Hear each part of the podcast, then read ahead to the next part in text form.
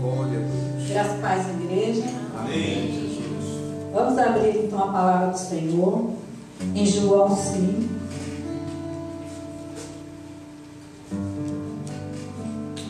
Em João capítulo 5, a partir do 1, nós vamos ler até o 14. Oh Deus. Hoje nós vamos trabalhar na fortaleza da idolatria e da feitiçaria. Vamos usar o texto da cura do paralítico em Bethesda. Amém? Amém. Passadas estas coisas, havia uma festa dos judeus e Jesus subiu para Jerusalém.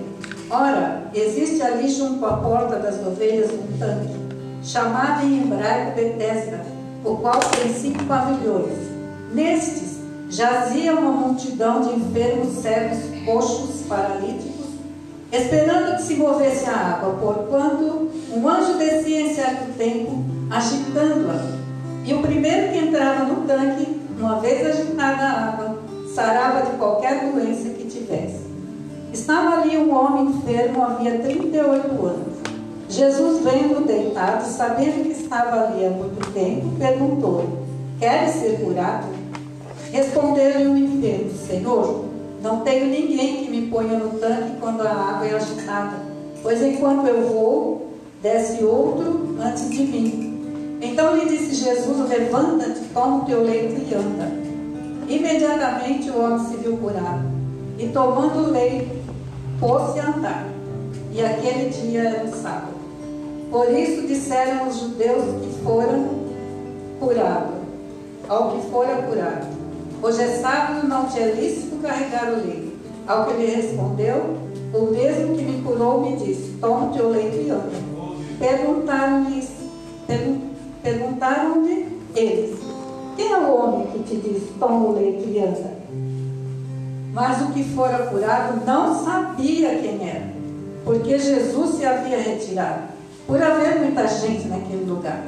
Mais tarde, Jesus o encontrou no templo e lhe disse: Olha, que já estás curado, não peques mais, para que não te suceda coisa pior. Amém? A igreja pode sentar.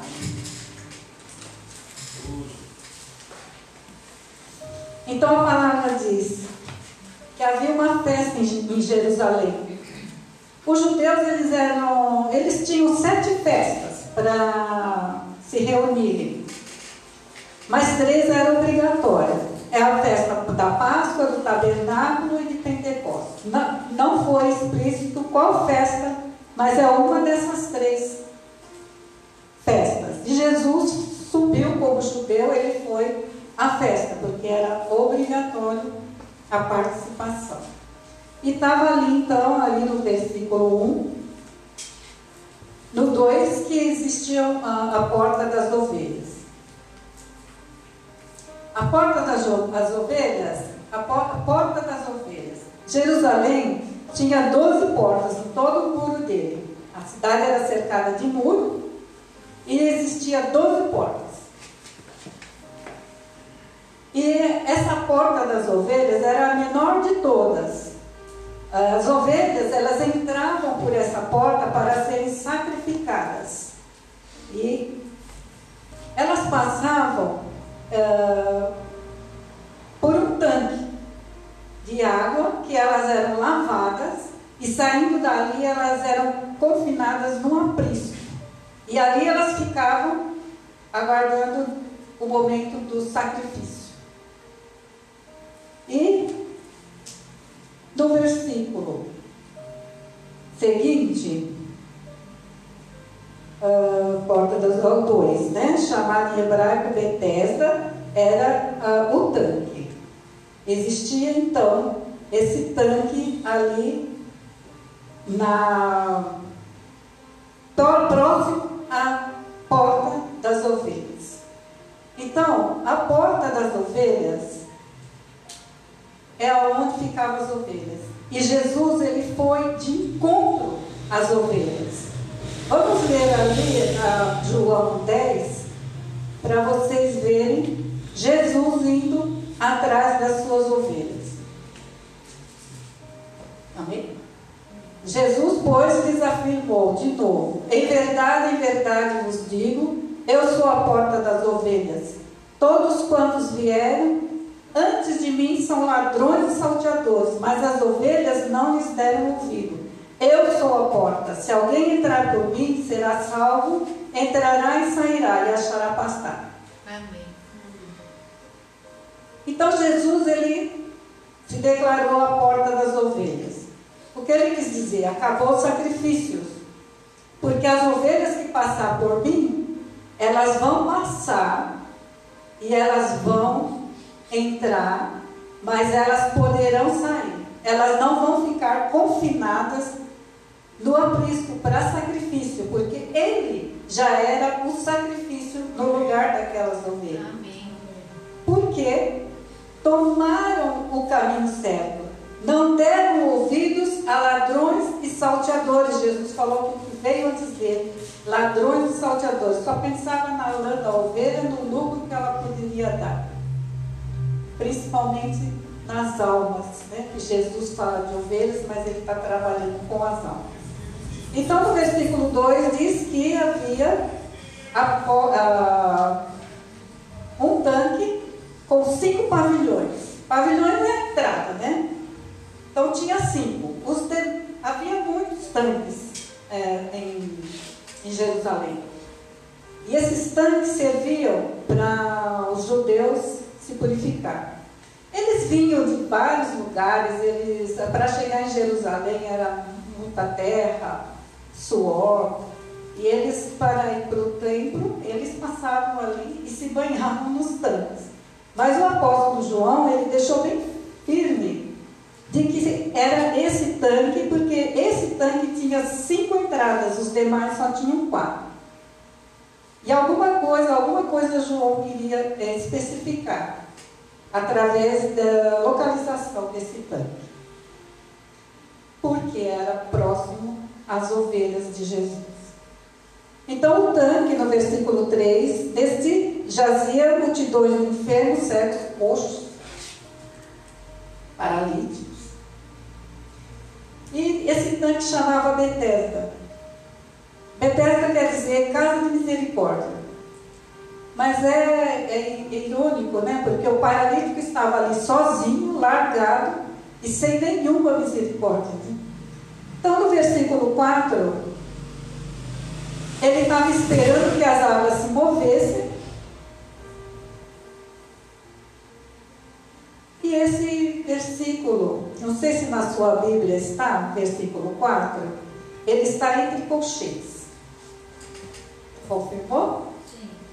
Quando a Bíblia apresenta os colchetes, é porque a maioria dos manuscritos, principalmente os mais antigos, os melhores manuscritos, os mais antigos, os mais perto do original, não constam esse versículo. Então isso aí gerou muita discussão, ensino, estudo, né? E a conclusão que chegam. Uns acham que era um anjo de verdade que ia ali, movimentava aquelas águas e que acontecia mesmo movendo as águas né? E ficava. Bom, então muitos achavam que realmente era.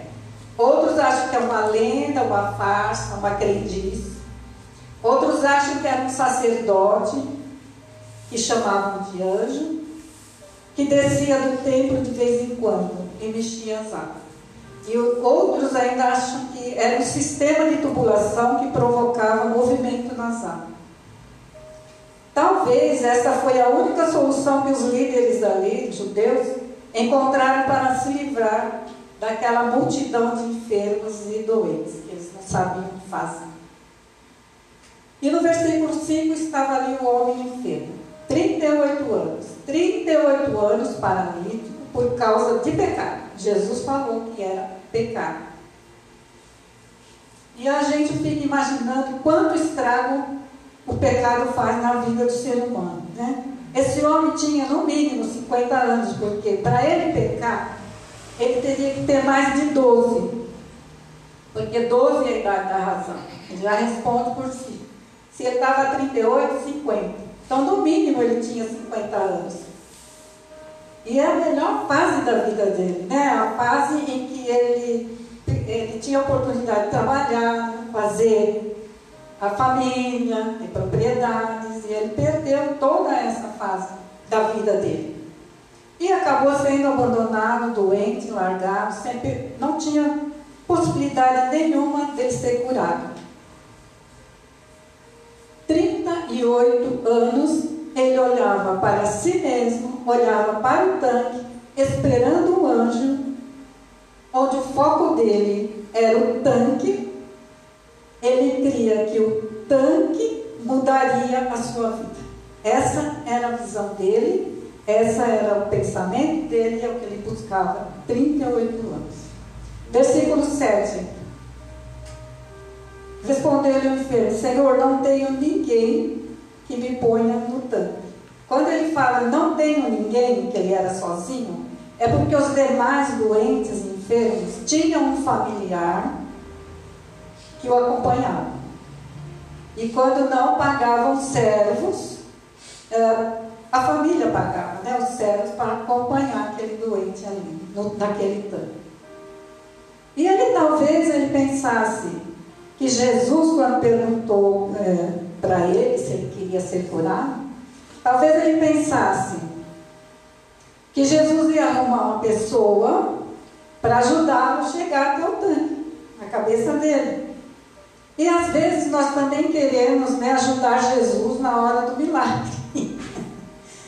nós queremos dar sugestão, né, que nem o, homem falou, Senhor, Olha, Senhor, se eu tivesse alguém, né? O homem queria dizer: Senhor, me põe no tanque. E Jesus dizia: Eu vou te pôr de pé. E ah, em situação de desespero, é isso mesmo que acontece. Né? Nós nos vemos diante, nós só vemos aquilo que está diante do nosso nariz. E nós buscamos saída segundo o que está ao alcance das nossas mãos. Agora escute. Quando Jesus vem para abençoar, ele já sabe o que fazer. Não precisa da sugestão. Versículo 6. Jesus, vendo deitado, sabendo que estava ali há muito tempo, perguntou: Quer ser curado? Por que será que Jesus fez essa pergunta ao paralítico? porque ele poderia não querer. E Deus não intervém na vontade humana. Deus fez o homem livre para escolher.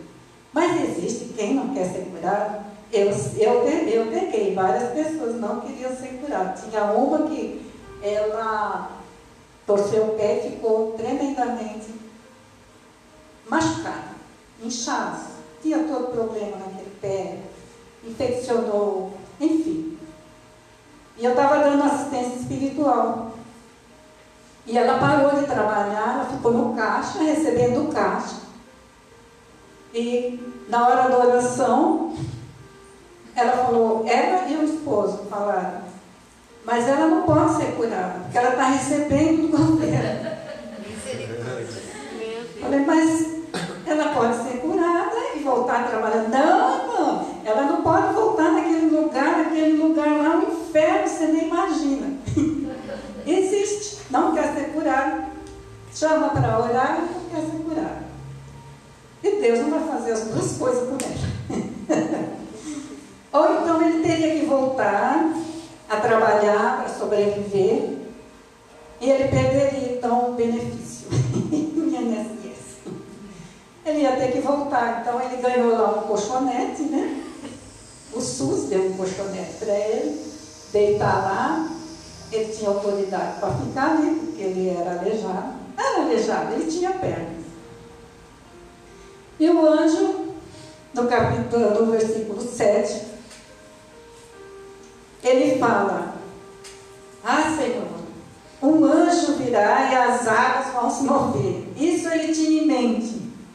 Aquele homem, então, ele estava cativo da idolatria e da feitiçaria. Um anjo virá e a água vai se mover. Já havia uma fortaleza demoníaca que o mantinha em profunda cegueira espiritual. O verso 6 diz que Jesus viu que o homem estava assim há muito tempo. Ele já tinha criado uma fortaleza muito grande. Ele não ia conseguir jamais sair daquele estado. Ele estava preso na fortaleza do diabo. Que é uma fortaleza, já foi falado, vou deixar mais um pouquinho claro.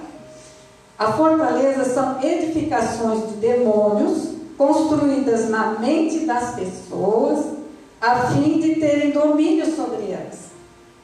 As bases que Satanás usa são pecados, pensamentos, sentimentos, atitudes, hábitos, costumes e práticas. Aquele homem estava vivendo hábitos, fora o pecado, né? Hábitos, costumes e práticas. Ele estava ali aquele tempo todo, olhando para aquele poço, esperando o anjo, esperando a água se mover. 38 anos aquele homem passou olhando para aquela coisa. Aquela coisa olhar. Aquele tanque fora construído para purificação dos judeus e lavagem das ovelhas. Você pode imaginar a sujeira que era aquela água? O cheiro que não estava ali? Como pode ser de Deus? Né? Como né? Alguém pode pensar numa coisa dessa? Só na mãe, né? Teve que mergulhar sete vezes no Jordão. E Deus quer saber para quem você, ou para que, né? Para quem ou para o que você está olhando? Onde está o seu foco? Sua atenção? Será que está é, distraído com as sugestões das trevas? E Jesus diz: tire os olhos do misticismo, preste atenção, porque nós vamos entrar agora na, no retrospecto, né? fazer uma meditação, porque muitos se pegam nessas atitudes. Tire os olhos do misticismo que aquele homem tinha, né? Os olhos dele. Presta atenção que está dentro do texto. Tire os olhos das simpatias. Sabe o que é simpatia? Todo mundo sabe o que é simpatia. Talismãs, objetos de, da sorte, curandeirismo, deuses que prometem salvação, prometem cura, libertação mediante sacrifício, horóscopo, leitura de cartas, leitura de mãos. Agora eu vou pegar pesado. Rosa ungida, sabonete ungido, caneta ungida, vassoura ungida. É mais, tem um monte de coisa. Um monte de coisa. Deus. Lencinho. Lencinho ungido. Deus não unge coisas, Ele não põe unção nas coisas. Deus unge pessoas. E a prática da idolatria e da feitiçaria toca na santidade de Deus e atrai a ira de Deus. Tem gente que está pensando que está fazendo coisa boa. A idolatria é a adoração a ídolos, imagens, algo que se atribui poder. É tudo aquilo que você coloca no lugar de Deus. O segundo mandamento da lei de Deus diz: Não terás outros deuses diante de mim. Já é para ter um cuidado extremo só de ler que isso é mandamento da lei de Deus. Então, não é a imagem, não é um talismã, não é uma ferradura, não é a rosa, não é nada disso né, que tem poder.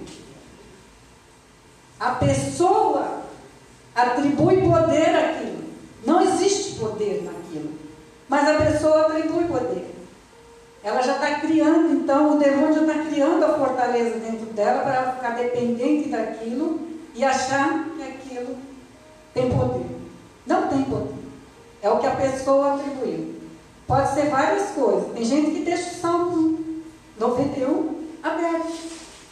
O Salmo 91 aberto é, é, um, é uma decoração, é, é algo que você acha que tem poder. Ele só tem poder quando você lê e põe em prática. Amém. Não tem como um pedaço de papel que é um poder. Você está dizendo que o poder já não está em Deus, está naquilo. Então, o fato de você colocar algo na sua porta e dizer que aquilo tem poder, você está consagrando sua porta a um demônio. Tinha uma senhora que ela ia numa determinada igreja e ela pegou a, é, a rosa ungida e colocou na porta da casa dela. E eu falei, para com isso, né? O que é isso? E ela falou, não, está melhorando a minha vida, está melhorando. Fulano era nervoso, deixou de ser. Entendeu? São as pessoas que eles não aceitam porque pegou dentro da igreja. Pegou de algum lugar que crê nessas coisas. Né? Então, o que aconteceu? A vida dela, de repente, começou a ir para trás de novo. Né? E a Rosa estava na porta da casa dela. Bom, enfim. Falamos da idolatria, vamos falar da feitiçaria. A feitiçaria usa os poderes de Satanás. Consulta aos mortos, adivinhadores, bruxaria, magia, encantamento, palavras de invocação. Isso faz parte da feitiçaria. Aí você pode estar pensando, mas muita gente conseguiu prosperar com isso. Escuta só. O diabo vai deixar você ganhar uma, duas, três vezes, mas depois ele vem e toma tudo. Não tem negócio bom com o diabo. Liberte-se de toda mentira de Satanás. Ouça a voz do Supremo Pastor das ovelhas. Como Cordeiro de Deus, ele livrou-nos do aprisco da morte eterna. Lembra que nós lemos sobre o pastor? Exatamente. Livra dessas coisas e olhe para o pastor. O homem só recebeu a cura quando finalmente olhou para Jesus, a luz do mundo. Amém. O homem mudou o foco da sua visão e depositou em Jesus a sua fé, mesmo sem conhecer. Ele não conhecia. Olhe para Jesus. Ele sim tem poder e sabe exatamente o que é melhor para você. Ele dá e ninguém tira. Amém? Vamos ler Isaías 45.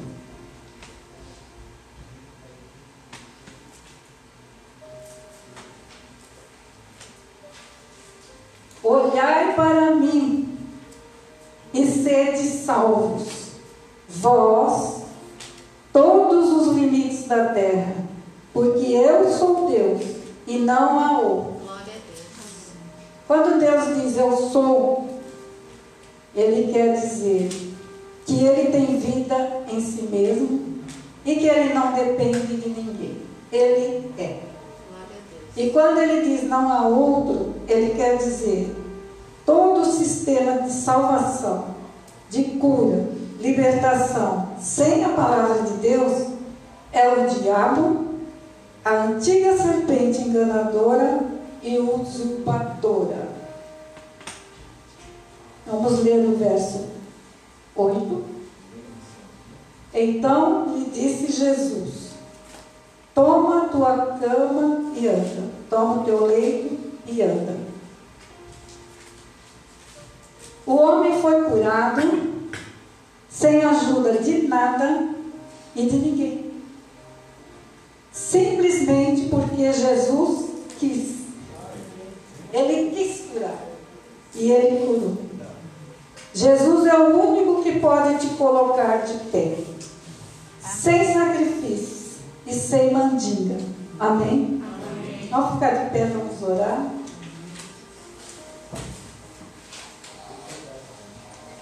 Pai querido e santo, graças te damos, Senhor, por tua graça, proteção, livramento, pela palavra, Senhor, que veio do teu trono para o nosso coração. Nós, Senhor, estamos aqui, Senhor, prontos para atender a voz do nosso pastor, para dedicar a Ele, Senhor, a nossa verdadeira adoração, reconhecendo que só Ele é Deus, que só Ele tem a solução, que só Ele pode mudar, Senhor, a nossa vida. Nós, Senhor, pedimos perdão nesta hora, por acrescentar no nosso lar tanta porcaria, meu Deus, tanta coisa, meu Pai, que entrou na nossa casa, ou na nossa vida, meu Pai, por negligência, por não vigiarmos, por não tomarmos conta, meu Deus, de tão grande salvação. Nós pedimos libertação nessa hora, meu Deus, que caia por terra, Senhor, nós pedimos todo levante satânico, toda construção maldita de demônios que tentou, Senhor, através dos nossos pensamentos, sentimentos, das práticas, meu Pai. E também, Senhor, da, dos hábitos e costumes da família, meu Senhor. Nós pedimos perdão e nós, Senhor, nos comprometemos a tirar de nossos lares, de nossa vida, todos esses apetrechos, meu Senhor, que não tem nada a ver, meu Pai, com a tua lei, não tem nada a ver, meu Deus, com a salvação em Cristo. Senhor, vem limpar as nossas vidas, nos purificar. Ó grande pastor das ovelhas, nós ouvimos a tua voz e te seguimos. Nessa hora, meu Pai, nós quebramos todas as amarras de Satanás nas nossas vidas. Nós determinamos que acabou, que a mente está purificada nessa hora, de todo laço satânico, de toda armadilha, de toda atração e sedução espíritos sedutores batam em retirada, porque o, teu, o povo de Deus agora tem a luz do mundo, Sim, Jesus Cristo trazendo luz e revelação daquilo, daquilo, Senhor, que pertence a Ti e do que não pertence a Ti. Sim. Nós, Senhor, andaremos em sabedoria, porque Tu, Senhor, nos tem guiado dessa forma. Nós te pedimos, Deus. Senhor, que o Senhor nos leve a compreender cada dia mais e ensinar o nosso próximo, porque é uma igreja fortificada, meu Deus. É uma igreja livre de mistura. É nós vivemos um cristianismo puro. E é isso que nós queremos transmitir, meu Deus. Dar-nos sabedoria, intrepidez, ousadia, meu Pai, autoridade para estar, Senhor, divulgando estas verdades. Sim, Deus. E essas fortalezas do inferno que entrou na nossa vida, nossa cidade, oh, estado, oh, no meu país. Senhor, está no mundo inteiro, meu Deus.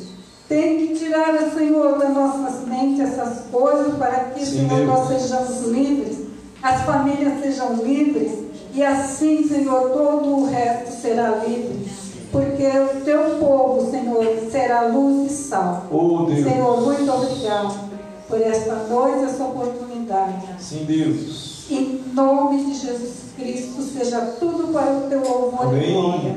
Amém. Amém. Vamos aplaudir a Senhora.